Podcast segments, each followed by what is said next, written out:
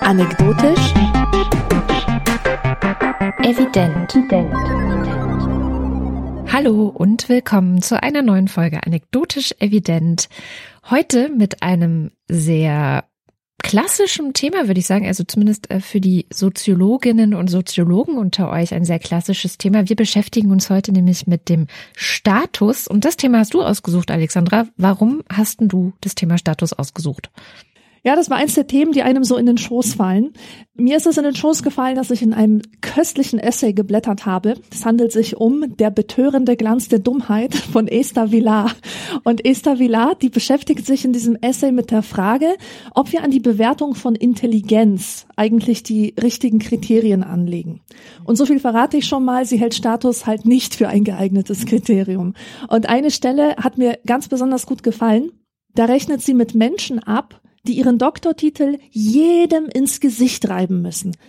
Und zwar außerhalb ihrer Profession, denn natürlich ist es irgendwie sinnvoll, dass im Krankenhaus alle wissen, wer der Doktor ist, ja. Aber ihr geht es um die Leute, die außerhalb des Bereichs, in dem das relevant ist, ihren Doktortitel spazieren führen. Mhm. Und ich lese mal gerade vor, was sie da schreibt. Was meint ein Mediziner, wenn er sich außerhalb seines Amtes, also etwa vom Portier seines Apartmenthauses mit Herr Doktor ansprechen lässt? Will er sagen, wo tut's denn weh, mein Bester? Los, erzählen Sie mir Ihren Kummer, um Ihnen zu helfen, wohne ich hier. Was bezweckt der Professor der Jurisprudenz oder Ökonomie, wenn er im Register seines Ferienhotels pedantisch seine akademischen Würden notiert? Bietet er damit älteren Gästen seinen Gratisrat beim Verfassen ihres letzten Willens an? Möchte er andeuten, dass er an Regentagen mit Vergnügen ein Seminar über die Vorzüge des freien Marktes abhalten wird? Ja, und das fand ich sehr, sehr amüsant und das äh, drückt eigentlich auch aus, was ich über den äh, Status äh, denke. Also Esther Villar sagt, das sind in diesem Fall sind das so Einschüchterungs- und Abwertungsversuche.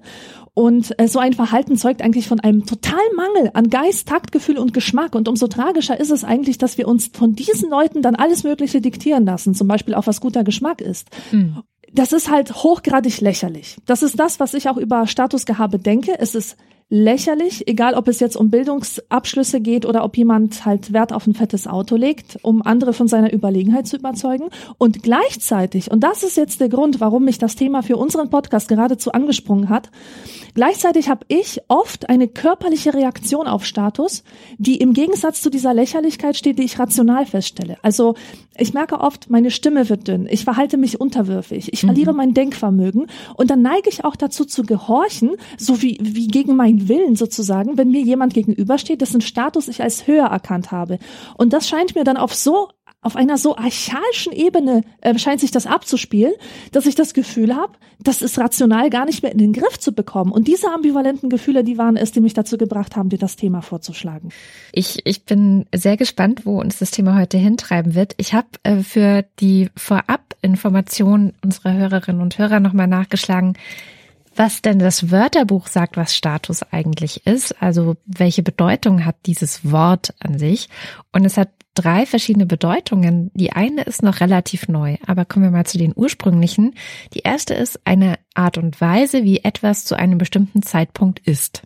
Also wie ist denn der Status äh, des Projektes oder sowas, ja? Also wo steht etwas gerade? Dann das Zweite, worüber wir wahrscheinlich heute vor allem reden werden, ist die Stellung einer Person oder einer Gruppe innerhalb der Gesellschaft oder natürlich auch einer Person innerhalb einer Gruppe.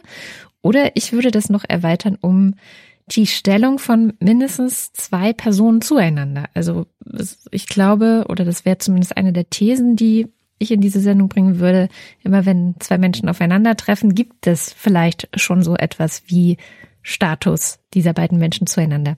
Und die dritte, die ist neu, ist ähm, im Netzjargon entstanden, nämlich auf sozialen Netzwerkseiten oder Instant Messagern vermerkte Informationen, wie zum Beispiel derzeitiger Aufenthaltsort oder Befindlichkeit. Man kennt es aus WhatsApp, glaube ich, wo Leute ja irgendwie ständig ihren Status ändern können. Status-Update, ja. Genau, Status-Update. Oder auch sowas äh, von, von Facebook, was ja auch äh, WhatsApp, es ist ja alles eins sozusagen, ähm, der Beziehungsstatus. Ne? Der ist ja mhm. auch nicht immer ganz unrelevant. Genau, aber ich würde sagen, heute dreht sich vor allem natürlich um die Stellung einer Person oder von Gruppen innerhalb der Gesellschaft. Ja, und ich würde dann noch ergänzen wollen, dass Status auch immer etwas mit Bewerten und Vergleichen zu tun hat. Mhm. Also wenn ich jemandem einen Status zuweise, dann weise ich ihm automatisch einen Wert zu und eine Position im sozialen Raum verglichen mit anderen Mitgliedern dieser Gesellschaft.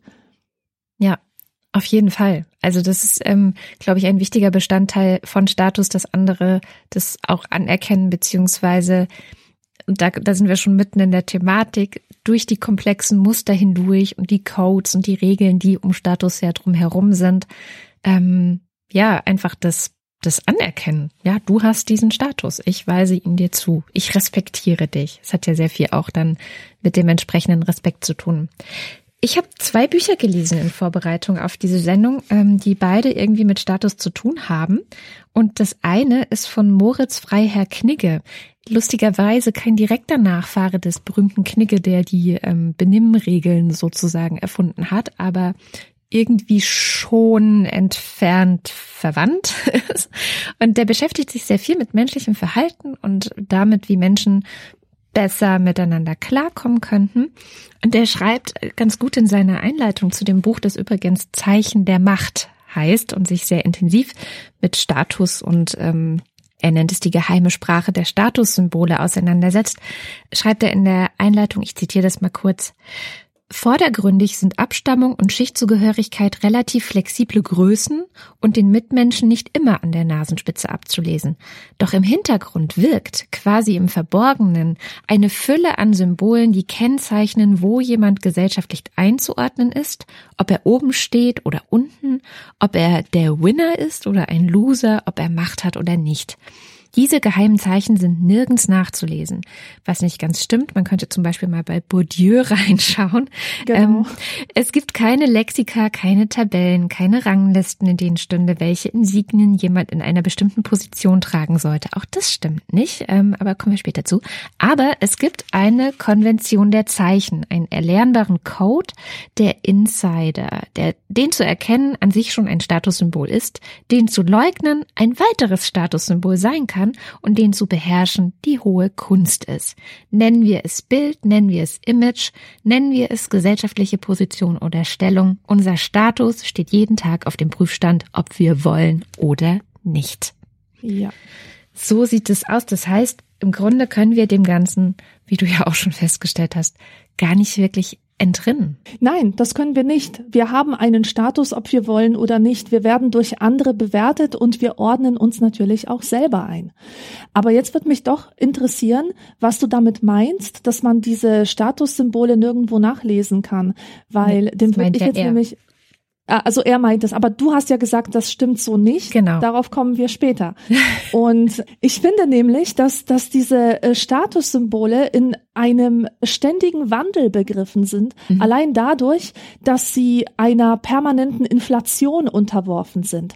Also man merkt das daran zum Beispiel ein iPhone. 2009 war ein iPhone noch ein Statussymbol. In dem Moment, wo es aber viel mehr Leute haben, wo es dann auch die Mehrheit hat, verliert es völlig an Wert als Statussymbol und dann wird dieser Status über entweder über die feineren Unterschiede hergestellt, also das sind dann irgendwelche, also bei Markenklamotten sind das dann irgendwelche winzigen Anzeichen an der Kleidung, ähm, die nur Spezialisten erkennen, dass es sich da halt um Marke so und so handelt. Also einerseits haben, hat Status diese diesen Inflations, also Statussymbole haben diesen Inflationscharakter, dass sie schnell an Wert einbüßen und andererseits muss man ja auch äh, dafür sorgen, dass diese Statussymbole von anderen verstanden werden. Ja. ja. Also wenn ich etwas habe, was alle haben, ist es nichts wert und wenn ich etwas habe, wovon nur ich weiß, dass es irgendwas wert ist, bringt es auch nichts. Es muss also von anderen erkannt werden. Und das finde ich ist immer schwieriger in unserer sehr, sehr durchdifferenzierten Gesellschaft, wo man eigentlich nicht mehr so ein gemeinsames Wertesystem hat und wo diese, diese Zeichen nicht ohne weiteres erkannt und anerkannt werden. Mhm. Ja, ich glaube, es gibt sehr klassische Statussymbole, also zum Beispiel äh, in diesem Buch von dem Knigge, von dem nicht Knigge, Knigge, sondern der jüngere, ach egal. Ähm, da geht es tatsächlich um eine Szene, in der eine Rolex zum Beispiel eine große Rolle spielt. Ähm, wir hatten das neulich auch, ich weiß nicht, du bist nicht mehr so richtig auf Social Media, ne? Aber es gab auf Twitter nee. neulich so einen kleinen Shitstorm, weil ich weiß gar nicht mehr, wer es war, irgendwo mit einer Rolex aufgetreten ist, irgendjemand von der SPD, glaube ich, oder so. Also jemand, der eigentlich dafür steht, so die Arbeiter zu repräsentieren. Und diese Person hatte eine Rolex und es wurde als total ähm, un sachgemäß oder, oder unmöglich empfunden, weil naja, also es gibt halt einfach bestimmte Menschen, oder was von der Linken jemand, ich weiß es nicht mehr, aber es gibt halt bestimmte Menschen, zu denen gehört, dass sie eben solche Statussymbole gar nicht tragen sollten, weil sie halt für eine völlig andere ja Gesellschaft stehen. Vielleicht sind sie für ein ähm, anderes Milieu einfach. Ja, genau. Das mhm. heißt, Statussymbole gehören auch einfach zu einem bestimmten Stand oder zu einer bestimmten gesellschaftlichen Gruppe dazu. Und es ist auch okay, bestimmte Statusspiele oder bestimmte Statussymbole nicht zu haben in deiner eigenen Peer Group ähm, weil dort vielleicht ganz andere Statussymbole viel wichtiger sind. Und ich glaube tatsächlich, dass ähm, so Sachen wie Uhren oder Autos ist ja auch der Klassiker, ja. Also du hast ja so dieser typische dicke, fette Benz oder ähm, sowas wie ein Porsche. Aber heutzutage fahren alle irgendwie diesen Porsche Cayenne, habe ich das Gefühl. Also hier in dieser Großstadt fahren ganz viele davon herum, wohingegen Porsche vor, wie du, wie das iPhone vor 10, 20 Jahren tatsächlich noch ein Statussymbol war. Und gleichzeitig kippt die Debatte dahin, dass viele Leute kritisieren, dass sowas wie SUVs und dass es immer mehr SUVs gibt, ja die totale Umwelt- und auch Stadtzerstörung sind. Und ähm, also du hast immer so so eine Pendelbewegung von das ähm, neue Statussymbol versucht äh, hier, hier reinzukommen in die Gesellschaft und dann aber wieder zurückgedrängt durch andere Aspekte, die vielleicht wichtiger sind.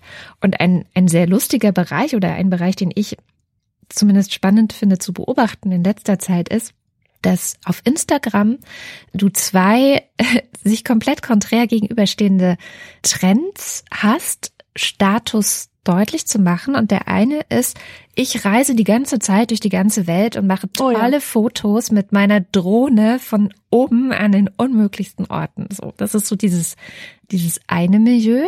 Und auch das ist ja ein Statusheber. Ja, also mhm. ich bin die Weltgewandte. Ich bin ähm, so ein, so ein Tausendsasser und äh, Kosmopolitin sowieso. Und nicht nur das, sondern ich bin, ich habe auch noch einen exzellenten Charakter, eine tolle Persönlichkeit, weil ich den Mut habe, meine Träume wahr werden zu lassen. Ja, so. genau. Und völlig ohne, ohne Berücksichtigung der Tatsache, wie privilegiert man sein muss, um diesen Lifestyle tatsächlich zu leben. Ja, es, es gibt ja Schätzungen, dass nur zwischen drei und fünf Prozent der gesamten Weltbevölkerung überhaupt fliegen oder jemals geflogen sind. Diese mhm. Zahl muss man sich auch noch mal auf der Zunge zergehen lassen. Zwischen drei und fünf Prozent der Weltbevölkerung sind überhaupt bisher jemals nur geflogen. Anderes Thema. Und gleichzeitig, wirklich gleichzeitig gibt es eine sehr, sehr starke Entwicklung dieser Leute, die halt nur Öko essen, nur Öko-Klamotten kaufen, nur Bio, die versuchen halt Zero Waste zu leben und die damit dann auch wieder versuchen, einen ganz anderen Status zu erreichen, nämlich so ein Überlegenheitsding. Also ich ich unterstelle jetzt Überlegenheitsding, weil ich unterstelle, dass indem sie das immer wieder so nach vorne spielen und so darstellen, sie eben auch eine bestimmte Form des, der Überlegenheit spielen wollen. Natürlich. Also wenn es wenn wir von Status reden, geht es ja letztendlich immer um eine Frage: Wer steht über wem oder wer steht unter wem? Ne? Also das ist mhm. ja die zentrale Frage eigentlich. Und ich glaube, dass man an diesen beiden Entwicklungen, also einerseits diese oh, Reise-Instagrammer und andererseits diese Öko-Instagrammer ganz gut sehen kann, wie auch manchmal Statussymbole komplett ähm, im Widerspruch zueinander stehen können und nicht miteinander vereinbar sein können. Und beide generieren ja. aber Status. Das finde ich auch total faszinierend. Was mir auch noch in der Vorbereitung untergekommen ist, ist ein ganz, ganz spannendes Konzept aus der Soziologie, das ich seltsamerweise nie durchgenommen habe in meinem Soziologiestudium. Und das ist die Status-Inkonsistenz. Mhm. Das finde ich ja wahnsinnig spannend. Es wird nämlich erwartet von Menschen, die Inhaber eines bestimmten Status sind, dass bei ihnen alle Dimensionen des Status im Einklang miteinander stehen. Dass sozusagen dein Bildungsabschluss zusammengeht mit mit deinem ähm, Gehalt, also mit einem entsprechend hohen Gehalt und mit einem bestimmten familiären Stand oder auch mit dem Alter, das du hast in einer bestimmten Lebensphase. Und als ich mich mit diesem Konzept befasst habe, habe ich gemerkt, dass ich ein sehr statusinkonsistenter Mensch bin, weil ich eine fragmentierte Biografie habe. Also beispielsweise habe ich mein Abitur gemacht, aber erst mit 25, auf dem zweiten Bildungsweg. Und damit werde ich bei Bildungsbürgern nie so anerkannt sein wie jemand, der sein Abitur ganz normal mit 18, 19, 20 Jahren gemacht hat. Oder mein Bildungsstand, der ja ein akademischer ist, geht überhaupt nicht zusammen mit dem, was ich verdiene oder dem Broterwerb, den ich halt so habe, um meine Miete zu bezahlen. Das sind alles solche Sachen, die mich also nee, schwer einordnbar machen. Mhm. Also ich bin schwer einzuordnen. Und das Krasse an dieser Statusinkonsistenz ist, dass ich mich selber zwar äh, mit den höheren Aspekten meines Status identifiziere und auch gerne so auftrete, aber das von anderen wiederum nicht so wahrgenommen wird. Die nehmen das wahr, wo äh, das bei mir unterentwickelt ist. Also mhm. ich werde behandelt wie jemand, der wenig verdient und nicht wie jemand, der eine hohe Bildung hat. Ah, okay. Das kommt ganz oft und das kann ich auch aus meiner eigenen Lebenserfahrung so bestätigen, dass es tatsächlich so ist. Krass. Ist eine ganz, ganz spannende Sache. Oder, oder man hat das auch, ähm, das finde ich auch so, so witzig. Das ist, ähm, wir hatten es eben schon davon, es ist auch sehr, sehr milieuabhängig, was wo anerkannt wird. Mhm. Ich kann in einem bildungsbürgerlichen Milieu behaupten, dass ich Schriftstellerin bin und mir kommt die höchste Anerkennung und Respekt und Wertschätzung ähm, äh, wird mir entgegengebracht. Hingegen, wenn ich das jetzt äußere in einem Arbeitermilieu, dann werden die sagen, wieso hast du nichts Anständiges gelernt? Was bist du? Bücher schreibst du? Was ist das? Ja. ja. Ähm, du sagtest gerade, dass dir das dann, also dass dir tatsächlich Situationen gibt, wo sozusagen die ähm, du entlang deiner geringeren Bildung, hast du das so ausgedrückt, bewertet wirst? Oder nee, entlang meines geringeren Einkommens. Ah, okay.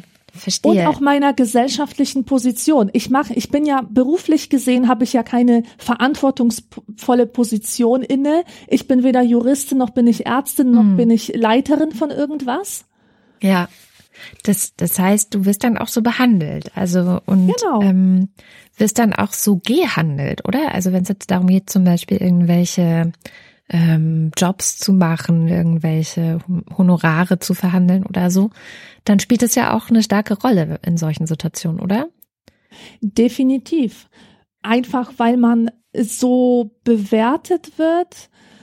Ähm, ach, ich weiß es nicht. Ich, ich glaube sogar, dass, dass die Fremdbewertung da eine große Rolle für die Selbstbewertung spielt. Mm. Ich sehe mich zwar ich, ich habe ein stabiles Selbstwertgefühl. Also ich will, ich bin mir meines Wertes und der Qualität meiner Arbeit bewusst sozusagen, aber ich spüre, wie andere mich sehen, dass sie mir eventuell diesen Wert eben nicht ansehen, sondern mich eher so behandeln wie na, so, so eine kleine Studentin, die sich was dazu verdienen muss, die darauf angewiesen ist sozusagen. Und das färbt auf mich ab. Und mhm. ich verhalte mich dann nicht so, wie ich mich selber sehe, sondern so gemäß dem, was, wie andere mich sehen. Ja. Und ich weiß auch gar nicht, ob sie mich wirklich so sehen oder ob das nur eingebildet ist. Aber selbst wenn es eingebildet ist, ist ja diese Einbildung eine Reaktion auf gesellschaftliche Strukturen, die doch irgendwie da sind. Ja. Das ist halt die Erwartungshaltung oder die, die Erfahrung, die einfach dann eine Rolle spielt. Weil ich finde das sehr, sehr spannend, was du sagst. Ähm, ich kenne das nämlich auch. Also ich kenne das sowohl von mir als auch aus, ich sage jetzt mal verallgemeinert feministischen Debatten weil das zum Beispiel etwas ist, was sehr häufig Frauen auch passiert und begegnet. Also, dass sie in zum Beispiel Gehaltsverhandlungen oder wenn sie sich irgendwo bewerben oder wenn sie für ein Projekt, das sie machen wollen, versuchen, Gelder zu gewinnen oder Mitstreiter zu gewinnen, dass sie dann oft äh, daran scheitern, dass sie entweder vom Gegenüber nicht so richtig ernst oder so richtig wahrgenommen werden. Verglichen jetzt zum Beispiel mit, wie wäre das, wenn ein gleich qualifizierter Mann ähm, diesen, dieses, diese Gehaltsverhandlungen oder diesen mm. Pitch machen würde, die ja oft einfach ganz anders auch auftreten. Und da, da setzen ganz viele Mechanismen irgendwie ein, die super komplex sind. Das sind, sind halt ganz oft diese feinen Unterschiede, diese Codes, dann so ein Wechselspiel aus Fremdwahrnehmung, Eigenwahrnehmung.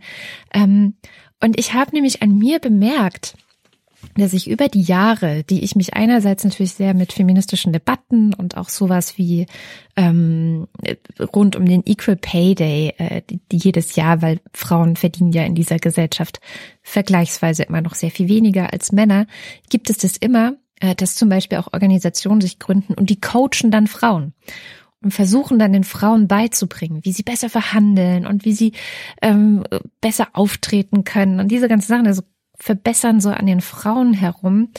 Und ich habe an mir bemerkt, dass ich tatsächlich dadurch wahrscheinlich auch angefangen habe, dieses Spielchen, also ich nenne es jetzt mal dieses ähm, ja. Statusspielchen, mitzuspielen. Ich habe mhm. zum Beispiel in den vergangenen Jahren angefangen, mir, ich nenne es immer, ernst genommen werden Kleidung zuzulegen.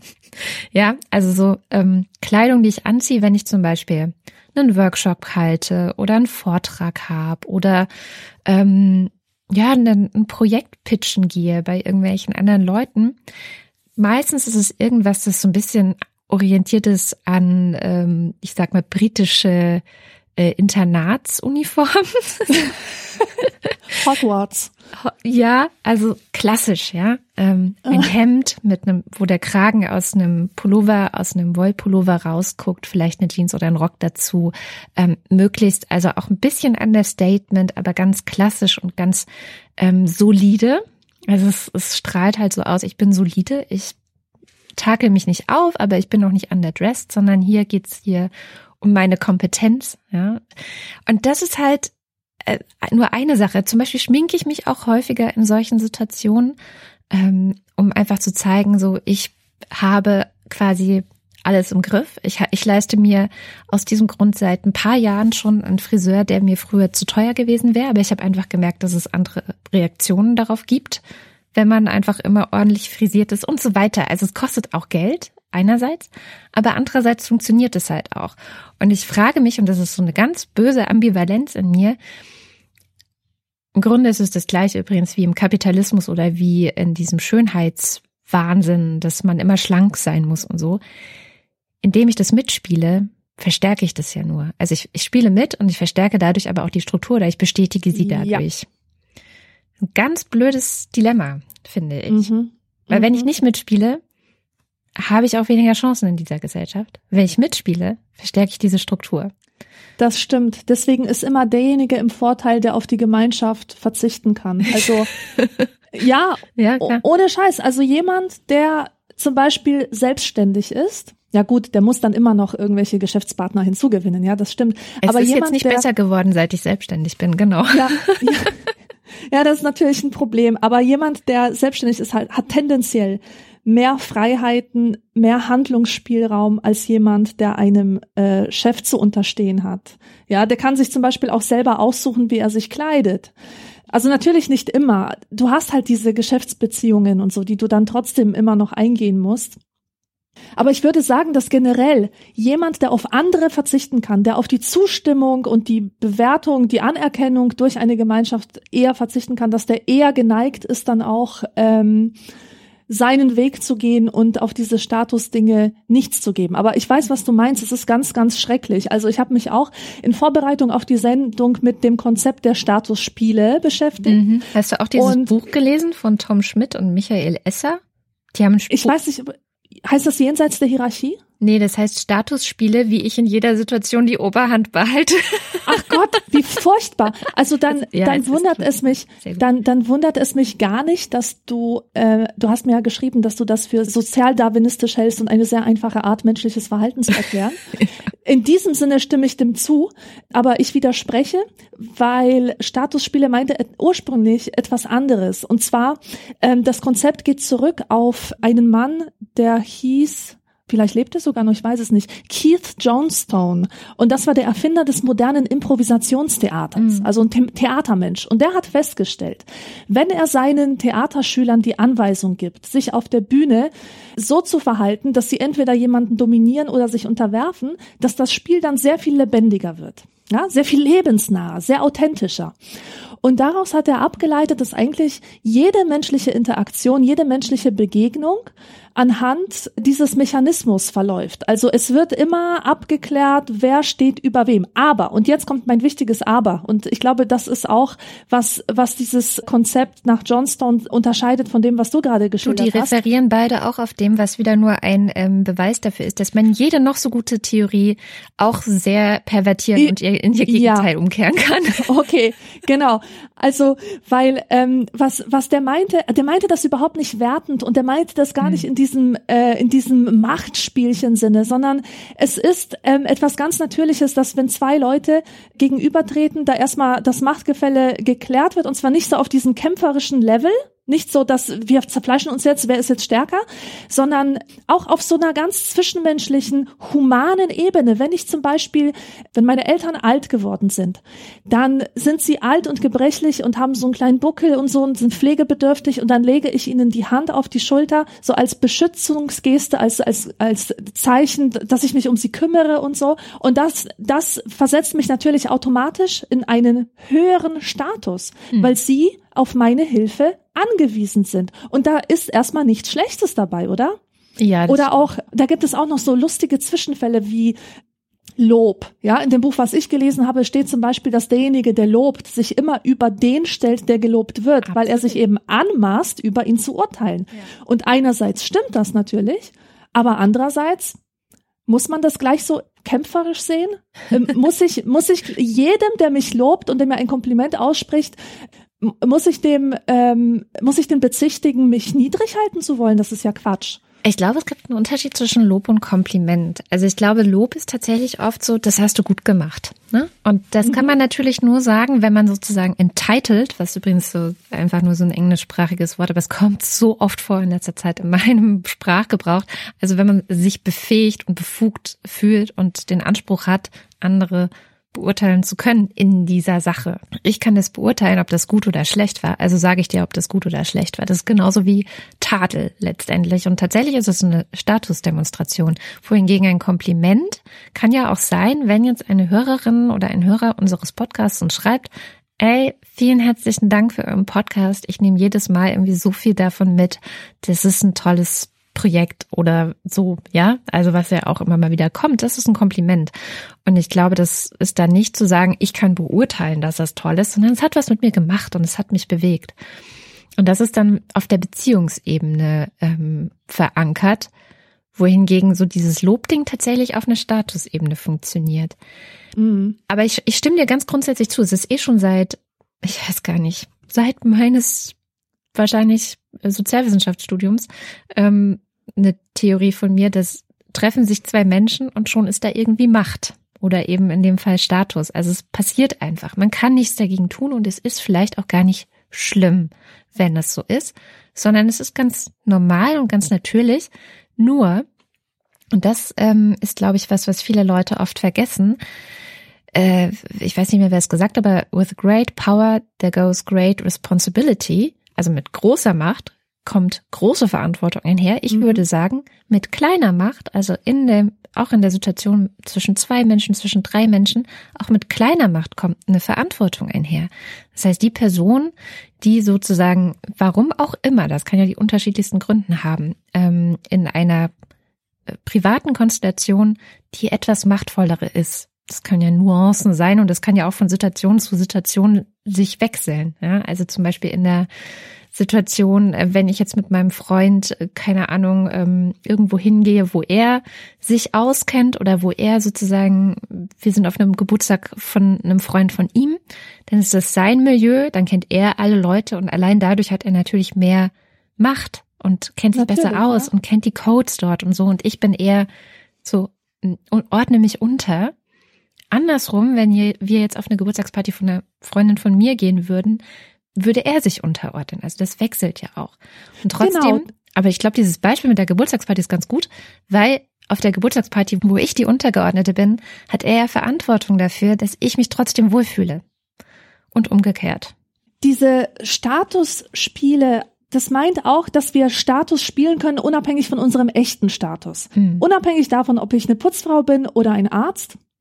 Unabhängig davon, ob ich viel Geld verdiene oder wenig, ich kann auch immer einen Komplementärstatus spielen, also einen, einen höheren oder einen niedrigen. Das ist immer situationsabhängig. Ich kenne einen Menschen, der hat gesellschaftlich gesehen den niedrigsten Status, den man sich nur vorstellen kann. Aber der hat eine Art, mit einem zu reden, dass man danach nur noch heulen will und komplett ausgelaugt ist und sich einfach nur fühlt, als würde man von einem furchtbaren Alpha-Tier dominiert worden sein. Ganz, ganz schlimm.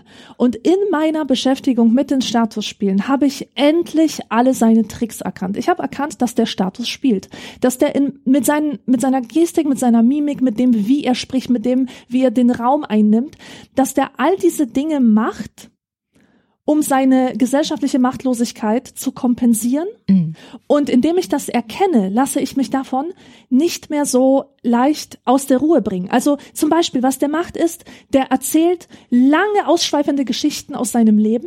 Das tut er auf eine sehr langsame, pontierte Art, macht immer wieder Pausen und das Schlimme ist, er starrt dir beim Reden die ganze Zeit in die Augen und wenn du sprichst, wenn du sprichst, schaut er weg. Bei mir ist das immer umgekehrt. Mein normales Verhalten ist, dass wenn ich rede, ich woanders hinschaue und wenn ich jemandem zuhöre, schaue ich ihn mit meiner vollen Aufmerksamkeit an, ja. Da macht er so abrupte Gesten immer, nimmt sich ganz aggressiv den Raum, ähm, platziert sich halt immer so, dass er, dass er der Wichtigste ist und so. Und das zu erkennen, das war für mich äh, wirklich eine kleine Revolution, weil ich das mittlerweile auch bei in, in ganz normalen Alltagssituationen, ähm, zum Beispiel im, im äh, Kontakt mit Kunden bemerke. Ich bemerke diese kleinen Signale, wie jemand spricht und so, und ich kann mich, ich kann das dann in meinem Kopf in Sekundenstelle schnelle dekonstruieren, so dass diese Leute keine Macht mehr über mich haben. Mhm. Und eine Sache, die ich auch so wahnsinnig spannend fand, ich habe immer gedacht, dass meine, dass meine ähm,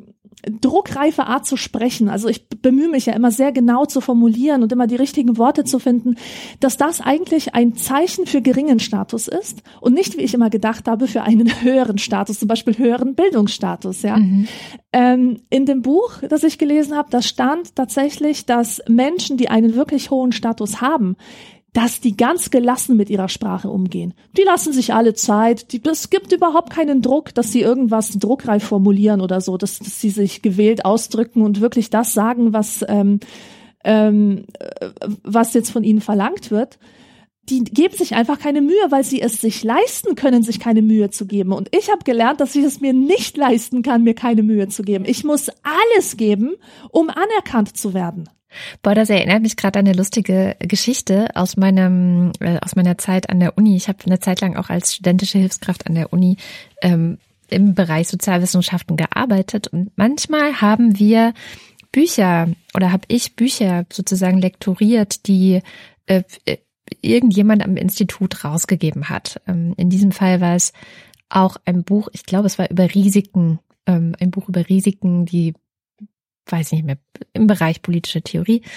Und da war ein Autor dabei, der hat so geschrieben und geschrieben und geschrieben. Und er hatte nie Quellen angegeben, der hat ganz viele Behauptungen aufgestellt und es war halt im wissenschaftlichen Bereich. Also wenn du wissenschaftlich arbeitest, musst du ja immer angeben, wo habe ich dieses her, wo habe ich jenes her. Ähm, und dann arbeitet man entweder mit Fußnoten oder mit Endnoten, aber im Grunde muss alles, was man behauptet, irgendwo belegt sein, es sei denn, man macht deutlich, ja, das ist jetzt meine eigene Theorie so. Aber da gibt es ja ganz, ganz klare Regeln. Und das war so ein Professor, ich glaube aus Hamburg oder so, und der hat einfach komplett die, den kompletten Beitrag lang gegen diese Regel verstoßen. Er hat nie mm. gesagt, wo kommt was her. Ähm, ganz am Ende hatte er so eine Literaturliste, da waren zehn Bücher oder so aufgelistet, aber es war halt auch kein Zusammenhang mit dem Text. Also welches welche Info war denn jetzt aus welchem Buch und so. Also es war einfach überhaupt nicht wissenschaftlich gearbeitet. Das ist mir dann natürlich sofort aufgefallen. Dann habe ich diesem Menschen eine Mail geschrieben und habe das angemerkt und meint, könnten Sie vielleicht Ihren Text noch mit den entsprechenden Quellen nach den wissenschaftlichen Regeln versehen und so. Mhm. Und dann kam zurück, wirklich, und das ist die geilste, es ist also bis heute das geilste Zitat, kam zurück von ihm einfach nur eine kurze Mail, kein Hallo, kein äh, liebe Frau Rönecke oder irgendwie Aha. sowas, sondern einfach nur im Faust waren auch keine Fußnoten. Signatur Punkt. der Universität, ähm, das war's, genau. Das gibt's doch gar nicht. Und ich dachte so, wow, ja, also so ein Selbstbewusstsein muss man auch erstmal haben. sich mit der Größe der deutschen Literatur zu vergleichen und also krass, wirklich krass. Und tatsächlich konnte er sich's leisten. Also ich bin dann Ja. danach halt zum Herausgeber des Buches gegangen. Und dann, ähm, war der halt bei uns am Institut war und hab gesagt, hier, ähm, das und das ist das Problem. Ich habe diesen Text gelesen, ich, mir ist das und das aufgefallen und dann kam diese und jene E-Mail. Und dann sagte eben dieser Herausgeber, ja, ähm, dann müssen wir das wohl so hinnehmen, aber der Aufsatz von Professor X aus äh, Hamburg muss auf jeden Fall mit dabei sein. Der ist eine Koryphäe auf dem Gebiet. Ja, und das ist wieder, das ist jetzt ein, eine Seite des Status, die hasse ich. Da bin ich wirklich machtlos dagegen. Man kann nichts dagegen tun. Status, das ist auch der Grund, warum viele das so begehren, dass sie Status haben wollen. Status schützt dich vor Angriffen. Wer einen hohen Status hat, der ist unangreifbar. Und wer einen hohen Status hat, der kann sich auch alles erlauben und kriegt Applaus dafür. Ähm, der mittelmäßige Aufsatz einer Koryphäe wird mit einem viel größeren Applaus belohnt als der exzellente Aufsatz eines Nobodies. Mhm. Auch diese Bestseller-Autoren Stephen King oder was, die können ja mittlerweile, die können ja schreiben, was sie wollen. Die können sich irgendwas aus dem aus dem Ärmel schütten und Du wolltest aus dem. Arsch ziehen sagen. Ich weiß es ganz Ja. genau. Genau. Ja, und das ist doch wirklich skandalös. Und es gibt dann auch noch diesen Matthäus-Effekt. Aus, aus der Bibel ist es ja bekannt, wer hat, dem wird gegeben und wer nicht hat, dem wird auch noch das wenige genommen, was er hat. Ja. Und das stimmt auf dem Gebiet des Status auf jeden Fall. Also es ist durchaus, ähm, es ist durchaus so, dass man von einem hohen Status enorm profitiert. Und eine ganz witzige Geschichte, die mir letztens untergekommen ist. Du weißt doch, dass so Bücher häufig so einen Sticker haben, Spiegel Bestseller. Mhm, klar. Ne? Und am Anfang, also als das eingeführt wurde, diese, diese Stickerei, war das Werbung für den Spiegel und der Spiegel durfte gnädigerweise Werbung für sein Magazin auf den Buchcovern machen. Mittlerweile hat sich die Sache umgedreht Ja. und der Spiegel will Geld dafür, dass die Bücher, dass die Verlage Werbung für sich über die Spiegel Bestsellerliste machen können. Wow. Und das finde ich ganz, ganz besonders und das spricht auch ein äh, großes Problem unserer Zeit an und das ist, ähm, das sind die Ranking- und Ratinglisten.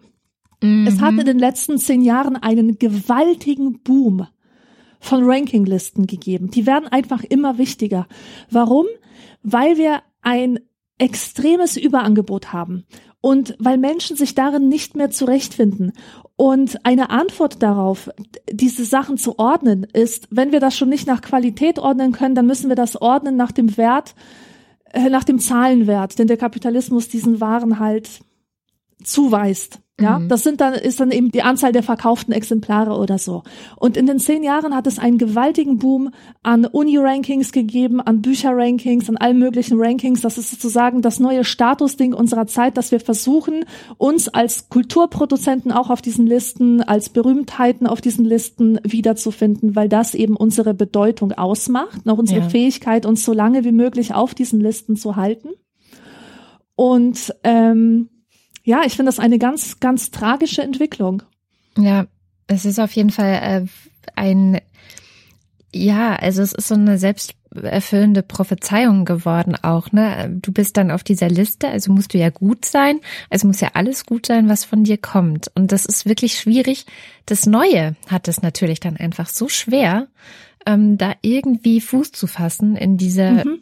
Welt, die sich an dem orientiert, was ja schon immer gut war. Also ich meine, Genau, aber das ist ja, das ist ja nicht gut. Das ist ja die Sache. Das Tragische ist ja, dass das, das ist gar nicht Qualität, die da gerankt wird, sondern das ist eben das, was die, äh, was der Kapitalismus so an Zahlen hervorbringt. Hm, das ist der Massengeschmack. Genau, Massengeschmack, Durchschnittsgeschmack, kleinster gemeinsamer Nenner oder auch ähm, Autor ist einfach so ein Egomane, der durch die Talkshows tingelt wie sonst was, ja. Da hat er natürlich auch die Sichtbarkeit und Aufmerksamkeit, die sich dann in den Verkaufszahlen niederschlägt. Es sind dann aber halt nicht mehr die Besten, die irgendwie durch die Talkshows tingeln. Ich meine, es ist schon lange nicht mehr so, glaube ich. Es, mehr, es gibt solche und solche Talkshows, muss man auch dazu sagen. Mhm. Aber ähm, die meisten, also die wirklich viel geguckt werden, die Abend-Talkshows, das, ich glaube, das funktioniert auch so mittlerweile nach dem Prinzip, dass es so Listen gibt mit Rollen. Also auch, auch da spielt der Status dann natürlich sofort eine wichtige Rolle, weil wer hat denn in dem Bereich X, ist das jetzt, ähm, über was wird am meisten geredet? Natürlich Migration, aber es gibt ja auch noch andere politische Themen, Wirtschaft, äh, Außenpolitik, die Bundeswehr. Also es gibt ja für jeden dieser Bereiche ähm, sozusagen die, die Person X, die hat den Status, die beste Person für dieses Thema zu sein. Und die wird dann genau. gefragt. Also das ist dann die Reputation, könnte man auch sagen. Genau. Woher mhm. hat die diesen Status? Die hat diesen Status, weil sie schon in fünf anderen Talkshows zu dem Thema saß. Exakt. Ja, das ist das Einzige. Ähm, oder weil sie vielleicht jetzt äh, Politikerin oder Politiker ist und direkt verantwortlich dafür. Das ist natürlich ein sehr naheliegender Grund. Aber äh, in Redaktionen ich glaube, ein, ein, anderer wichtiger Grund ist für viele Redaktionen auch, kann diese Person reden und sagt diese Person überhaupt zu, wenn wir sie jetzt fragen? Also haben wir wenig Arbeit dann damit ähm, hinterher? Ja, aber an solchen Sachen orientiert sich das und schon wird aber das Ganze bestätigt, also dieses ganze ähm, Konstrukt von wer ist respektabel, wer ist eine Koryphäe, wer gilt als ähm, Expertin, Experte, und schon wird es wieder bestätigt. Und so ist es eigentlich eine Mühle von sich immer wieder gegenseitig selbst bestätigenden mm, Mechanismen. Mhm. Ja. Ja. Und wo wir schon bei diesen Rankinglisten sind, muss ich unbedingt noch sprechen über Status und Social Media, weil das eine sehr, sehr spannende Sache ist, wie ich finde. Ähm, ich habe irgendwo gelesen, je weniger sich die Mitglieder einer Gesellschaft kennen, umso mehr sind sie auf Status angewiesen, auf dieses Konzept des Status. Und in einer globalen Gesellschaft, wo die Anzahl der anonymen Menschen, die wir nicht kennen, die wir halt nur als, als Avatare wahrnehmen oder als Instagram-Accounts, als Twitter-Accounts, da wird es ganz, ganz wichtig, in irgendeiner Weise sich voneinander zu unterscheiden. Und dafür hat man dann halt diese Followerzahlen, im Tausenderbereich, im Millionenbereich teilweise. Dafür hat man diese blöden blauen Häkchen auf Twitter, die dir sozusagen so eine Art Promi-Status zuweisen. Und ich habe letztens eine Folge in trockenen Büchern produziert zum Thema Bedeutungslosigkeit. Mhm. Das ist, ähm, das war ein Buch von Carlo Strenger. Das ist ein Philosoph und ein äh, Psychologe und der beschäftigt sich auch mit diesem Thema einer globalen Bezugsgruppe, die wir jetzt auf einmal haben. Das heißt, früher war der Status ähm, äh, also in einer Dorfgemeinschaft hast du einen Status über deinen Beruf bekommen oder über den Ruf deiner Familie oder was auch immer aus dem hast du dann auch deinen Wert abgeleitet. Also zum Beispiel, ich bin ein Arzt, ich bin ein wertvolles Mitglied meiner Dorfgemeinde oder ich bin hier die Köchin und ich koche für alle. Auf jeden Fall hatte jeder so Selbstwert aus der Aufgabe, die er erfüllt hat und sein Status bemaß sich nach den Wertmaßstäben dieser kleinen überschaubaren Gemeinschaft. Und in dem Moment, wo die große Vernetzung losging, hat sich diese Vergleichsgruppe verlagert, also nicht verlagert, sondern massiv ausgeweitet auf einen globalen Bezugsrahmen. Das heißt, wir bestimmen unseren Wert nicht mehr anhand der Werte unserer Sippe, unseres, unserer Dorfgemeinde, unserer Freunde oder Berufskollegen, sondern das ist so ein kultureller Gesamt, so eine kulturelle Gesamtsituation, mit der wir uns vergleichen. Und der Carlo Strenger nennt, nennt so einen Menschen Homo Globalis. Das ist also der typische Instagram-Influencer. Den kann man als Homo Globalis bezeichnen, der eine globale Zielgruppe hat, der seine Postings, auch wenn er aus Tschetschenien kommt oder so auf Englisch verfasst, damit möglichst alle sie verstehen können, damit er seine Fans aus der ganzen Welt sozusagen zusammentrommeln kann.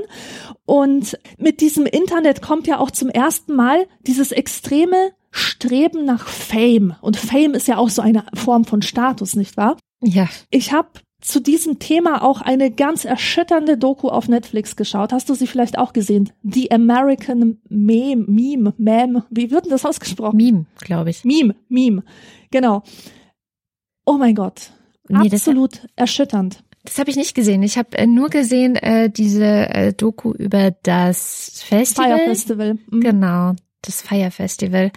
Und ich finde, da war auch schon sehr viel drin von dem, was du gerade gesagt hast. Also dieses, äh, dass es heute halt möglich, auch einfach möglich geworden ist und dadurch natürlich auch erstrebenswert für viele, eine globale Wirkmacht zu entfalten und so viele Menschen aus den sozialen Medien als Follower zu generieren, dass man eben zum Influencer wird und dass, dass man es tatsächlich schafft, ähm, eine, eine riesige Blase von einem Event zu, zu kreieren, gemeinsam einfach nur über den, den eigenen Fame, den man hat, die dann so heftig platzt, wie im Fall von diesem Fire Festival, dass er einfach komplett in die Hose gegangen ist. Und ich glaube, der Typ ist der jetzt eigentlich ins Gefängnis gekommen schon oder so, aber er stand auf jeden Fall vor Gericht. Also es ist äh, ja, es ist es ist halt wahnsinnig viel Schein und sehr wenig Sein oft dahinter. Was ist genau. mit den American Memes? Was ist da passiert da? Also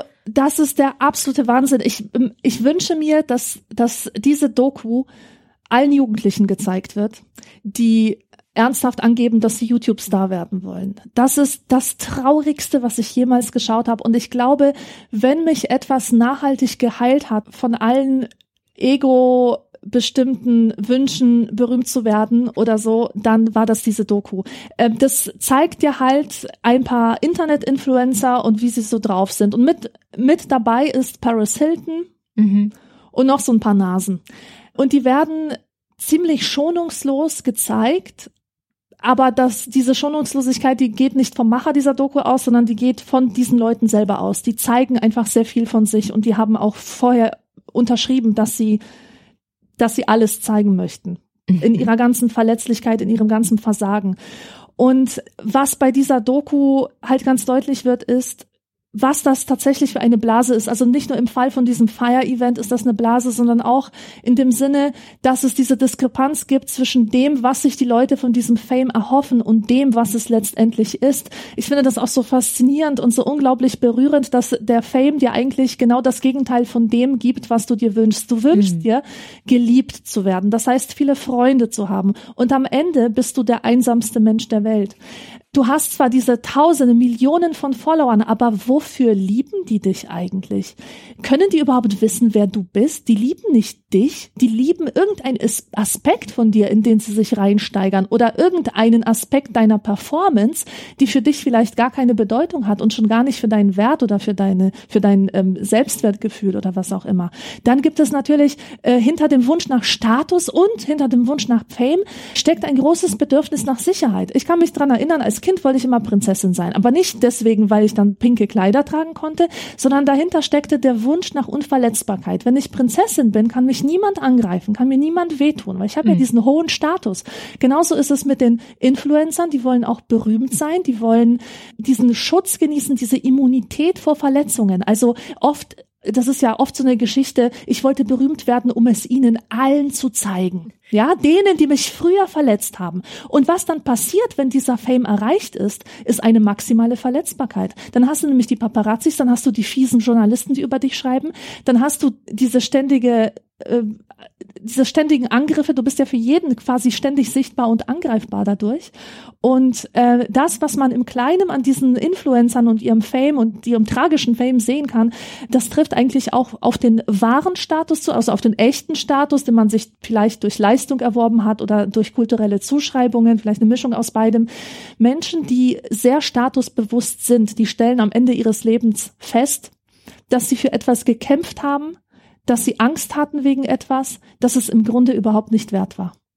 Ja, oft. Ne? Also ich glaube, es gibt schon auch die guten Influencer, um da jetzt mal eine Brücke zu schlagen zu dem, wie kann man Status vielleicht auch sinnvoll nutzen. Mein jüngstes Beispiel wäre da zum Beispiel Sophie Passmann. Ich weiß nicht, ob du Sophie Passmann kennst, verfolgst, ähm, was sie so macht. Also die ist ja sehr stark auch auf Instagram zum Beispiel aktiv, auf Twitter aktiv, aber eigentlich Moderatorin und äh, hat jetzt ein Buch geschrieben über alte weiße Männer. Und ich fand sie sehr beeindruckend jetzt gerade ganz frisch in einem Interview, was lustigerweise Jan Fleischhauer mit ihr geführt hat für den Spiegel, wo er auch anspricht, dass sie so ein bisschen Fame hat und sie auch darüber diskutieren, ähm, ob sie denn zum Beispiel als Feministin gut genug ist. Das ist ja immer so eine Frage, ne? Bist du als Feministin gut genug? Bist du intersektional genug? Äh, beachtest du alle Minderheiten genug? Ähm, trägst du äh, genug Demut mit dir in der Gegend rum und so? Und das ist sie halt rein theoretisch nicht. Aber auf der anderen Seite erreicht sie halt mit ihren Postings und ihren Statusmeldungen auf Instagram und Co. so viele junge Menschen vor allem, die sie dann wiederum tatsächlich vielleicht im Denken auch beeinflusst, für die sie vielleicht ein positives Role Model ist, auch in ihrer Unperfektheit. Also man muss dazu sagen, Sophie Passmann ist halt überhaupt nicht das typische Instagram-Model, das vielleicht sich sogar noch hat operieren lassen. Also das gibt's ja. Es gibt ja Instagram-Models, die sich extra für Instagram operieren lassen, damit sie gut genug dort aussehen. Mhm. Ähm, Sophie Passmann ist so ziemlich das Gegenteil davon und halt tatsächlich einfach ziemlich rotzig, authentisch. Vielleicht ist auch Margarete Stukowski noch ein ganz gutes Beispiel, wie die ganz ähnlich drauf ist. Und ich glaube, das ist zum Beispiel, das, das sind Leute, die haben einen bestimmten Status in der Gesellschaft erreicht und versuchen so gut es geht, diesen Status positiv zu nutzen. Also in dem Interview sagt zum Beispiel Sophie Passmann auch, ähm, ja, ich bin oben und äh, ich bin zum Beispiel weiß und privilegiert, gut gebildet, ja, Politikwissenschaften studiert und was weiß ich. Aber ich versuche einfach so viele Leute wie möglich mitzuziehen, auf die Bühne zu zerren, mit ihnen zu quatschen, in den Vordergrund zu ziehen, die nicht so privilegiert sind wie ich. Dafür nutze ich meinen Status. Und das finde ich eine ganz gute Idee von, von Status, weil sie nämlich nicht darauf basiert, wie in diesen Statusspielen von Tom Schmidt und Michael Esser, dass ich ne, mich immer um mich drehe und dass ich in jeder Situation toll aussehe und immer die Oberhand behalte, sondern es kommt eben diese Verantwortung mit einher, eine gesellschaftliche Verantwortung, vielleicht auch einen Wunsch, eine Veränderung herbeizuführen. Und ganz oft hast du halt das Dilemma, was ich ja vorhin auch schon mal schilderte, dass du in der Gesellschaft nur dann dein, deine Ziele erreichen kannst oder Veränder Veränderungen herbeiführen kannst, wenn du dich ein Stück weit erstmal anpasst weil du sonst gar nicht in die Politik kommst, weil du sonst gar nicht diese Jobs bekommst, weil du sonst gar nicht den tollen Film machen kannst, den Millionen ZuschauerInnen im Kino gucken werden und so weiter und so fort. Also ganz oft musst du dich erstmal anpassen, um was verändern zu können. Da gibt es natürlich die Radikalen, die sagen, nee, ich passe mich niemals diesem System an, weil es ist einfach nur scheiße und ich lehne es ab. Aber die Frage ist, wie viel kann man mit dieser Haltung denn tatsächlich auch verändern. Und mit verändern meine ich in Richtung einer Gesellschaft, in der Status vielleicht irgendwann nicht mehr ganz so wichtig ist. Was mm. vielleicht ein Ziel sein könnte. Ob es ein realistisches Ziel ist, weiß ich nicht. ich habe damit irgendwie meine Probleme, so seinen Status dafür zu nutzen, anderen zu helfen, anderen zu mehr Sichtbarkeit zu verhelfen. Ich habe den Eindruck, dass das auch wieder so was so ein neues Phänomen ist, in einem bestimmten Milieu sich auch mit der Solidarität mit anderen ein Stück weit zu schmücken selbst zu schmücken, sich selbst Mehrwert zuzuschreiben oder oder halt ja auf sich drauf zu laden. Ähm, ich bemerke in letzter Zeit einen Zuwachs an äh, Biografien, an subjektiven, quasi journalistischen Texten, in denen versucht wird, die eigene Klassenzugehörigkeit, den eigenen Status zu reflektieren. Und Zwei Beispiele sind zum Beispiel Wir Strebermigranten von Emilia Smerhowski oder auch von Daniela Dröscher Zeige deine Klasse. Und das sind beides Memoiren über Klassenkampf, Statuskampf, Kampf um Status, Habituskonflikte vielleicht auch. Und beide Texte sind aber von sehr privilegierten Frauen verfasst. Mhm. Im Fall von Daniela Drüscher eine Familie, die sehr viel Wohlstand hatte. Also sie, sie beschreibt eine Herkunft, die im Grunde davon geprägt war, sich alle Wünsche erfüllen zu können, immer in Urlaub zu fahren. Es war immer genug für alle da. Und was da vor allem auch sichtbar wird, ist so diese Verachtung den anderen gegenüber. Mhm. Und das war, hat für mich eine sehr große Irritation dargestellt, hat mir regelrecht wehgetan, richtig einen Stich ins Herz versetzt, wenn ich zum Beispiel gehört habe, ja, wir als Polen haben auf andere Polen herabgeblickt, wir wollten etwas Besseres sein. Ich habe an diesen Menschen gelitten. Ähm, oder wenn es heißt, ja, wir als, als Mittelklasse, wir haben schon auf die Ausländer herabgeschaut und uns über Leute lustig gemacht, die im Aldi einkaufen gingen. Meine mhm. Eltern gingen im Aldi einkaufen. Das ja. hat mich getroffen. Es hat mir wehgetan, das zu lesen. Mhm. Und das Schlimme ist, dass beide Texte in einer Art daherkommen, die ich der Arbeiterliteratur zuordnen würde. Das ist dieser Stil, und Daniela Dröscher macht es auch explizit deutlich, dass sie sich daran orientiert, an den französischen Arbeiterbiografien von Didier Eribon, von Annie mhm. Ernaux, von Bourdieu. Das sind alles Menschen, die wirklich wissen, was es bedeutet, stigmatisiert zu sein und die das reflexive Moment der Soziologie nutzen, um auf eine sehr äh, subjektive, mitreißende Art über ihre Stigmatisierung zu sprechen und über ihre Habituskonflikte. Und wenn ich diese Bücher lese, dann fühle ich mich wie von einer warmen Decke ummantelt und ich fühle mich verstanden und das ja. gibt mir so viel. Und das ist so etwas, wo ich sage, wie geil, dass die Arbeiterkinder ihren Ausdruck gefunden haben. Und jetzt kommen diese Privilegierten daher und nehmen mir das weg. Kannst du das verstehen? Ja, total. Und das finde ich halt scheiße. Ich, ich will nicht, dass die Privilegierten über meine Stigmatisierung sprechen oder über meine Nicht-Privilegien sprechen. Ich will das einfach nicht. Die sollen sich um ihre Sachen kümmern und, und meine Probleme nicht zu ihrer verdammten Selbstbespiegelung nutzen. Mhm. Ja, es ist eh immer schwer, im Namen von jemandem zu sprechen, anstatt einfach diese Person selber sprechen zu lassen. Wir waren gerade schon bei einem ganz wichtigen Punkt, finde ich, ähm, weil du, glaube ich, was beschrieben hast, was auch in meiner Sozialisation eine wichtige Rolle spielt, nämlich der Status der eigenen Eltern oder auch der eigene Status in der Kindheit und in der Schulzeit. Und bei mir in meiner Schulzeit, baden-württembergische äh, Kleinstadt, kleines Kaff, ähm, 90er Jahre, äh, sehr christlich geprägt, aber auch sehr bildungsbürgerlich, war Status einfach zentral es war das Entscheidende, ähm, ja, also es, es, es gab verschiedene Statussymbole, an denen sich entschieden hat, ob du in der Klasse respektiert wurdest, ob du ähm, einen guten Stand hattest oder ob du schlicht und ergreifend gemobbt wurdest. Ich zähle mal ein paar Sachen auf. Das eine war zum Beispiel, konntest du dir Sachen von Levi's leisten? Eine Jeans natürlich mindestens eine, äh, T-Shirts. Dann konntest du sowas wie Buffalos dir leisten. Die waren einfach damals in, aber schweineteuer. Ähm, hast du geraucht? War interessanterweise auch eine Frage. Überhaupt halt die Kleidung. Meine Eltern haben auch die Kleidung tendenziell in Billigläden gekauft. Ich glaube, ich habe es in unserer Folge zu Luxus schon mal erzählt, ähm, dass ich irgendwann erst viel später rausgefunden habe, dass man im Winter gar nicht frieren muss, äh, sondern dass man sich so warme Kleidung kaufen kann, wenn man denn das Geld hat, dass es einfach immer schön warm ist. Dann hat die Herkunft eine wichtige Rolle gespielt. Also zum Beispiel aus Polen sein war in meiner Grundschulklasse. Ein, ein ziemlicher Nachteil, aber noch schlimmer war, äh, ging es dem Mädchen, das aus Rumänien kam, weil man dem nämlich auch immer so Sachen angedichtet hat, wie zum Beispiel, sie hätte Mundgeruch, ja, ähm, was sein kann, weil vielleicht haben ihre Eltern viel mit Knoblauch gekocht. Und das auch so ein Distinktionsmerkmal übrigens ist, dass viele sehr deutsche, sehr traditionell deutsche Familien Knoblauch scheiße finden und Menschen, die mhm. Knoblauch essen, und sagen, die stinken halt. Ähm, oder ich will halt nicht stinken, deswegen esse ich keinen Knoblauch. Letztendlich schwimmt da immer auch so ein kleines bisschen Rassismus mit, aber das nur nebenbei gesagt. Dann ja. hatten wir äh, sehr viel das Thema Religion. Also bei, bei uns in diesem Kaff hat es eine Rolle gespielt, ob du jeden Sonntag in der Kirche saßt oder nicht. Wenn du nicht jeden Sonntag in der Kirche saßt, dann musst du mindestens in einem der vielen Sportvereine aktiv gewesen sein.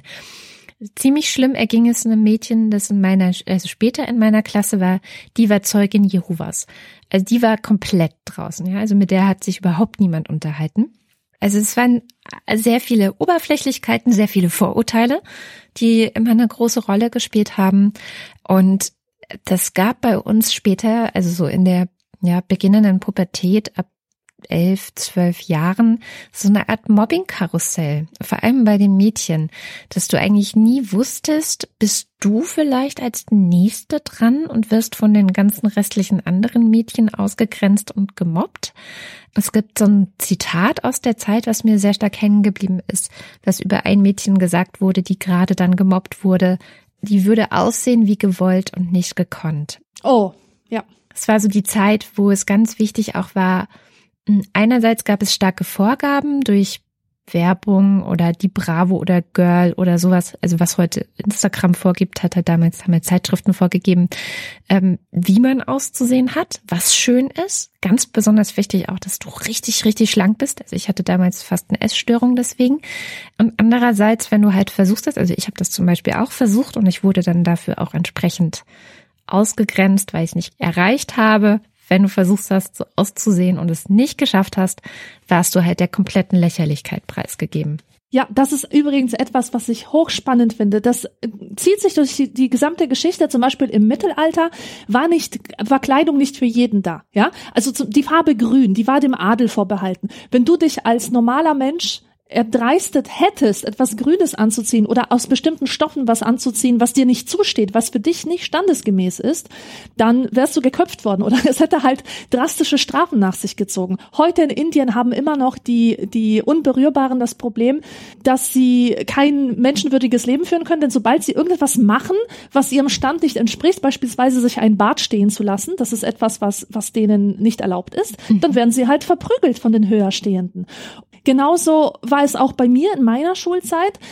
Ich hätte meinen Status verbessern können, wenn ich mir eine teure Jeans gekauft hätte. Also habe ich habe ich sogar auch versucht.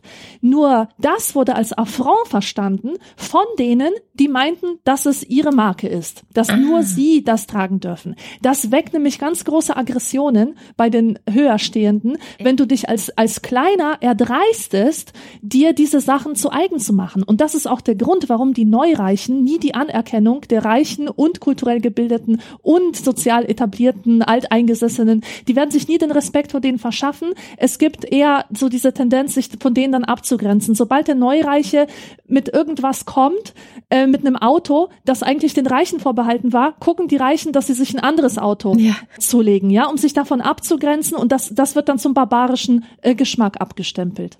Was übrigens, diesen Mechanismus beschreibt ja Bourdieu sehr schön, dass das genau. dann immer weitergeht. Also, dass du eigentlich auch in diesen gesellschaftlichen Standeskämpfen oder Statuskämpfen keine Chance hast, wenn du nicht wirklich aus diesem Milieu kommst, dich hochzuarbeiten. Also sobald eine Musik, sei es jetzt vielleicht Beethoven oder Mozart, ist, glaube ich, so ein ganz typisches Beispiel. Also wenn jetzt viele Leute anfangen, Mozart zu hören, dann muss natürlich die höher gebildete Schicht sich davon absetzen und sagen, ja, Mozart ist ja sozusagen, ähm, ist ja schon viel zu populär. Das ist ja, ist ja quasi Volksmusik. Also das kann man ja nicht mehr hören. Ähm, dann muss es schon was etwas elitäreres sein. Ich habe keine Ahnung, was es sein könnte, weil ich jetzt nicht, ähm, ne, man merkt schon, ich komme nicht aus diesem Stand, aber um sich wiederum davon abzusetzen. Also du hast eigentlich sowieso keine Chance, wirklich von unten nach oben durchzudringen. Äh, vielleicht es sei denn durch Heirat oder so, ich keine mhm. Ahnung, aber das scheint mir tatsächlich die einzige Möglichkeit oder eben über Generationen hinweg. Ja. ja, aber es zeigt ja auch, wie eitel das alles ist, wie ja. unwichtig das ist, also wie aussichtslos. Das ist ja, ähm, also wenn du jemand bist, der einen hohen Status hat, dann reicht es nicht, dass du den hast. Also es reicht zum Beispiel nicht, dir einen Adelstitel zu kaufen und dann wird sozusagen eine neue Bewusstseinsstufe erreicht und alles ist super und du lebst dieses Leben und bist auch eingebunden. Nein, Status ist ein ewiger Kampf. Du musst ständig kämpfen, kämpfen, kämpfen. Das ist ein einziges Hamsterrad. Wenn du einen Status hast, musst du dafür sorgen, dass auch alle anderen das zu jeder Zeit Zeit mitkriegen. Und deswegen ist das für mich auch mit einem großen Verlust an Freiheit verbunden. Ich sehe zwar ein, dass ein Status mir viele Freiheiten gibt, mir viele Sachen ermöglichen kann, mir Türen öffnen kann, mir äh, berufliche Chancen geben kann und so weiter. Aber um welchen Preis, frage ich mich, wenn ich dafür zum Beispiel ständig auf meine Körperhaltung achten muss, wenn ich darauf achten muss, dass ich meiner Putzfrau nicht zu lange in die Augen sehe, ja, weil sonst könnte sie ja anzweifeln, dass ich über ihr bin. ähm, all solche Sachen, das ist für mich mit so einer Unfreiheit verbunden. Auch dieses, diese Abhängigkeit vom Urteil der anderen. Mhm. Das ist für mich der, die allergrößte philosophische Unfreiheit, in die man sich begeben kann. Wenn du sagst, freiwillig mache ich mich den Launen des Marktes untertan und die sollen jetzt über meinen Wert bestimmen und äh, ich muss jetzt ständig beweisen, wer ich bin, ja. Mein Gott, wie elend ist denn das? Also da besinne ich mich doch auf meinen, auf meine Vernunft, auf meine Urteilskraft, auf meinen menschlichen Wert, den ich spüre, einfach weil ich eine menschliche Würde habe, wie jeder andere Mensch auch und bin deswegen frei. Und eine, eine, eine Gruppe, die das sehr besonders radikal gelebt hat, das war ja die Bohem. Also das waren die mhm. Bohemians, die im 19. Jahrhundert, ähm, halt, das waren solche Künstlerkolonien und so weiter. Nicht unbedingt Künstler, es waren einfach Leute, die sich zusammengeschlossen haben und die gesagt haben, wir scheißen auf Status. Uns sind andere Dinge wichtig. Uns ist es wichtig, ein beseelter Mensch zu sein, uns mit, mit geistigen Dingen zu beschäftigen, vielleicht Kunst zu machen, vielleicht zu lesen, vielleicht zu diskutieren, aber eben das Materielle, das war unwichtig. Und das Geistige, das Innerliche, das war umso wichtiger. Und ich bezeichne mich auch selber als Bohemian, also ich stehe ganz in der Tradition dieser Leute. Und es ist für mich auch absolut wichtig und essentiell, mich mit Menschen zu umgeben, die meine Werte teilen. Denn sobald ich das nicht tue, sobald ich durch irgendwelche Fahrwasser gerate in so ein Milieu, wo Status eine Rolle spielt, mhm. dann merke ich, dass ich ganz schnell drin bin und dann nachts wieder nicht einschlafen kann, weil ich mir denke, scheiße, du hast nichts aus deinem Leben gemacht. Du bist so ein Loser. Mhm. Oh. Und das passiert jedes Mal, wenn ich mit solchen Leuten zu tun habe. Und deswegen ist es wirklich, ich halte das für total wichtig, dass man, wenn man merkt, dass man so drauf ist, eher Bohemian ist, dass man sich auch schleunigst so ein Umfeld sucht, das dich darin bestätigt, dass es okay ist, so zu sein. Ich glaube ja, dass es ganz oft auch darauf ankommt, ähm, jetzt nur von mir selber gesprochen, sich so Felder auch bewusst zu schaffen. Also der Ort, an dem ich einfach ich selber sein kann. Man hat das ganz oft, dass das dann die Familie und der Freundeskreis ist, äh, wo man auftankt, wo man auch ganz privat ist. Also ich halte tatsächlich auch diese ähm, Entwicklung, dass das Private verschwindet mit den sozialen Medien, indem man alles preisgibt, indem man die ganze Zeit Videos in seiner Wohnung von sich macht und mit dem Hund und mit allem Pipapo die Kinder schon äh, auf Social Media darstellt und alles ist irgendwie äh, so diese dieser Schein. Ich meine, letztendlich ist es auch nur ein Schein, dass man sozusagen komplett erfassbar wäre für die Followerschaft. Es ist ja nicht so. Man stellt natürlich nur eine trotzdem nur einen Bereich von sich dar, den man halt gesehen haben möchte. Mhm.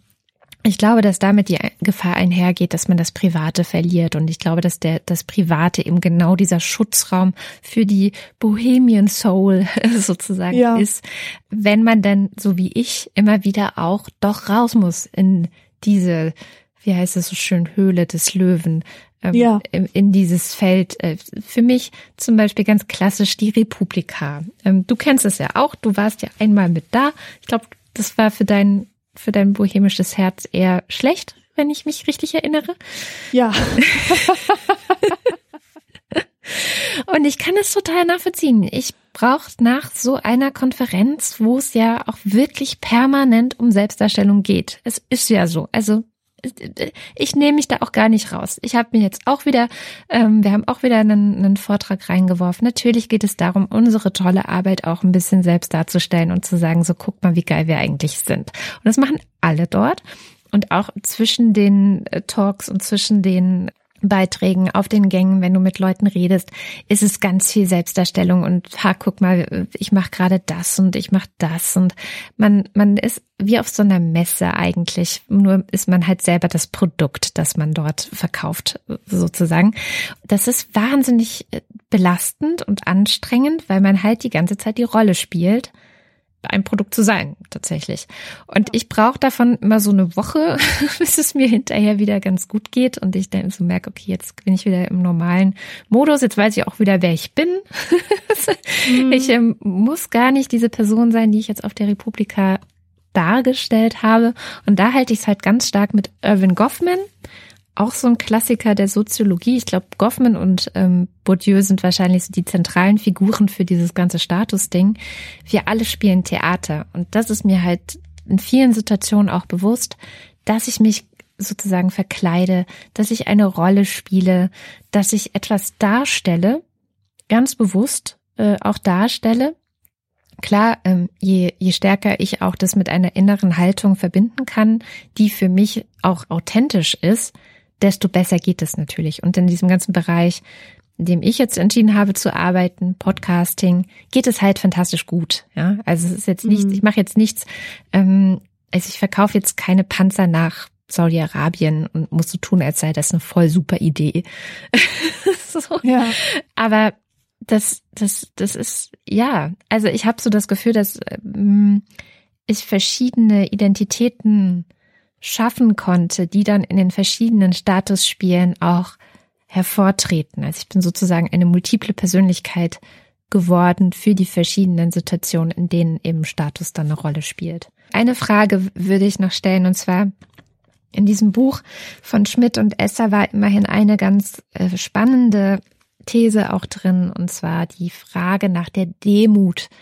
Ähm, was wir verhandelt haben hier, wenn es darum geht, dass man immer den Status, den eigenen Status durchsetzen muss in diesen Statusspielen, die in der Gesellschaft gespielt werden und dann eben auch entsprechend auftreten muss. Und ich habe das früher mal an einer, an einer früheren Freundin von mir sehr stark beobachten können, die halt wirklich äh, versucht hat, die Erwartungen, die in diesen Statusspielen an sie gerichtet werden, immer zu erfüllen. Es war so eine, also ich, ich, ich, ich, ich, ich habe so diese Theorie, dass es Leute gibt, die stapeln hoch. Und sie war eine, die stapelte hoch. Also sie hat immer so getan, als sei alles super, als hätte sie die besten Ideen, als hätte sie die spritzigsten Konzepte. Und es gibt Leute, die stapeln tief. Für die ist halt alles, ja, vielleicht okay, vielleicht auch manchmal scheiße, zum Beispiel ich rede sehr ungern über ungelegte Eier, weil ich immer Angst habe, dass ich dann irgendwas vielleicht doch nicht schaffe und na, dann halte ich lieber die Fresse, während andere schon mit Projekten, die gerade gestern in ihrem Kopf entstanden sind, die hängen sie sofort an die große Glocke und tun so, als wäre es morgen schon erfüllt, ja? Ja. Und ich finde so zwischen diesen zwischen diesen Hochstaplern und Tiefstaplern, also nicht Hochstapler im Sinne von Betrüger, sondern Leute, die eben sehr deutlich nach außen tragen, wie super alles ist, was sie machen, mm. ähm, gibt es einen Unterschied und das ist Demut. Und ich finde, Demut ist so ein ganz, ganz altes Wort, das aber in Zusammenhang mit Status sehr viel, hm, wie nenne ich das, sehr viele Wunden versorgen könnte, wenn Demut mm. denn eine genauso wichtige Rolle spielen würde in der Gesellschaft wie Status. Ja, Absolut. Und wie kommt man zu dieser Demut? Ich finde, es gibt viele Wege dahin. Natürlich über die Kontemplation, über die Beschäftigung mit philosophischen Fragen, indem man sich anschaut, was haben denn eigentlich die antiken Philosophen darüber gesagt, weil die haben eigentlich schon alles darüber gesagt, ja. Oder auch die buddhistische Tradition. Alles ist eitel, alles ist vergänglich, das wird alles vorbei sein. Dann kann man sich Kunst anschauen, Vanitas zum Beispiel. Das ist dieses Konzept, dass alles vergänglich ist. Mhm. Wenn man sich mit so einer Vergänglichkeitskunst beschäftigt oder einfach mal einen Spaziergang durch Ruinen macht oder über einen Friedhof oder so, dann sieht man, es wird nichts übrig bleiben von dem, was dein Ego sich da gerade einbildet. Das Ego, das Ego ist so ein krasser Akteur Oh mein Gott, ich hasse das Ego. Wir müssen unbedingt mal eine, eine Sendung über das Ego machen. Das Ego äh, redet dir wirklich eine Wichtigkeit ein eine Bedeutsamkeit, die du eigentlich gar nicht hast. Und das ist dann Aufgabe der Demut, dieses Ego dann wieder runterzuholen und zu sagen, komm, jetzt denk mal wieder in kleinen Dimensionen. Oder Geh raus in die Welt. Schau dir an, wie groß die Welt ist. Schau dir an, wie viele Leute dir nicht auf Twitter folgen. Schau dir an, wo, äh, wie Menschen woanders leben, was für ein Leben die haben, wie gut es dir eigentlich geht. Und das sind alles Sachen, die ich als extrem heilsam empfinde, ja. wenn man zum Beispiel wieder von so einer Statusangst erfasst wird oder so. ja, genau. Oder die auch nicht nur extrem heilsam für einen selbst sein kann, sondern eben auch für diese, du sprachst vorhin von den Frauen, die sehr privilegiert sind und dann solche Bücher schreiben. Und da vermisse ich eben auch Demut, weil Demut würde bedeuten, dass ein Bewusstsein dahinter steckt, dass man privilegiert ist, dass ein Bewusstsein dahinter steckt, dass man gerade aus einer Position heraus Urteile fällt, die nur möglich sind, weil man sie aus dieser Position herausfällt. Ich habe diese Woche ein sehr, sehr, sehr schönes Video auf YouTube gesehen von einem YouTube-Star. Es tut mir leid, aber ein super YouTube-Star, wie ich finde. Der heißt Natalie Wynn. Ihr YouTube-Kanal heißt ContraPoints.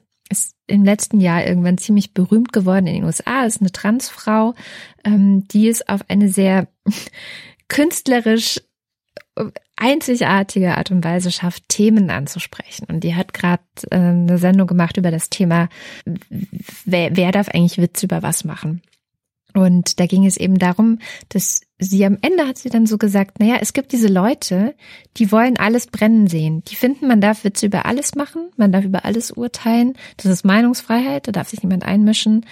Und diese Leute, die alles brennen sehen wollen, können es nur, weil sie ganz genau wissen, dass wenn sie die Dinge anzünden, werden sie nicht mitbrennen.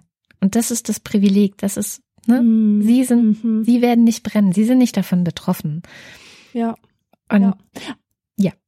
Ich muss vielleicht noch richtig stellen, ja. Also beide Frauen, über die ich jetzt gesprochen habe, die sind sich ihres Privilegs durchaus bewusst. Was mir wichtig war, in meinem Wortbeitrag herauszustellen, ist, wie sehr es mir wehtut von Menschen, die mich früher niedergemacht haben, das noch bestätigt zu bekommen. Man hofft ja immer, dass das nicht so war. Man hofft ja immer, dass, dass man sich das nur eingebildet hat, dass die ja. schlecht über dich reden, dass die auf dich herabschauen. Und dann bestätigt sich, nein, es, es hat wirklich gestimmt. Aber ich muss fairer, fairerweise wirklich sagen, dass beides sehr gut äh, geschriebene Texte sind und dass das Bewusstsein des Privilegs durchaus vorhanden ist. Also so ist das nicht. Das wollte ich nur klarstellen. Okay. Ja. Ja, ähm, ich glaube, wir sind beide so ein bisschen leer geredet. Das sind wir wohl, ja. Es sind auf jeden Fall noch ein paar Themen übrig für einen wunderbaren Nachschlag zum Thema Status, würde ich sagen. Also bei mir sind zum Beispiel noch einige auf dem Zettel. Bei mir auch. Aber die behalten wir uns dann fürs nächste Mal vor. Für alle, die uns auf Steady unterstützen, gibt es dann den Nachschlag zum Thema Status in ein paar Wochen. Wir gucken mal, wann unsere bohemischen Seelen sich dazu herablassen. Genau. ja. Und das würde ich sagen, war es auch von der heutigen Folge anekdotisch evident über das Thema Status. Vielen Dank, dass ihr zugehört habt. Tschüss.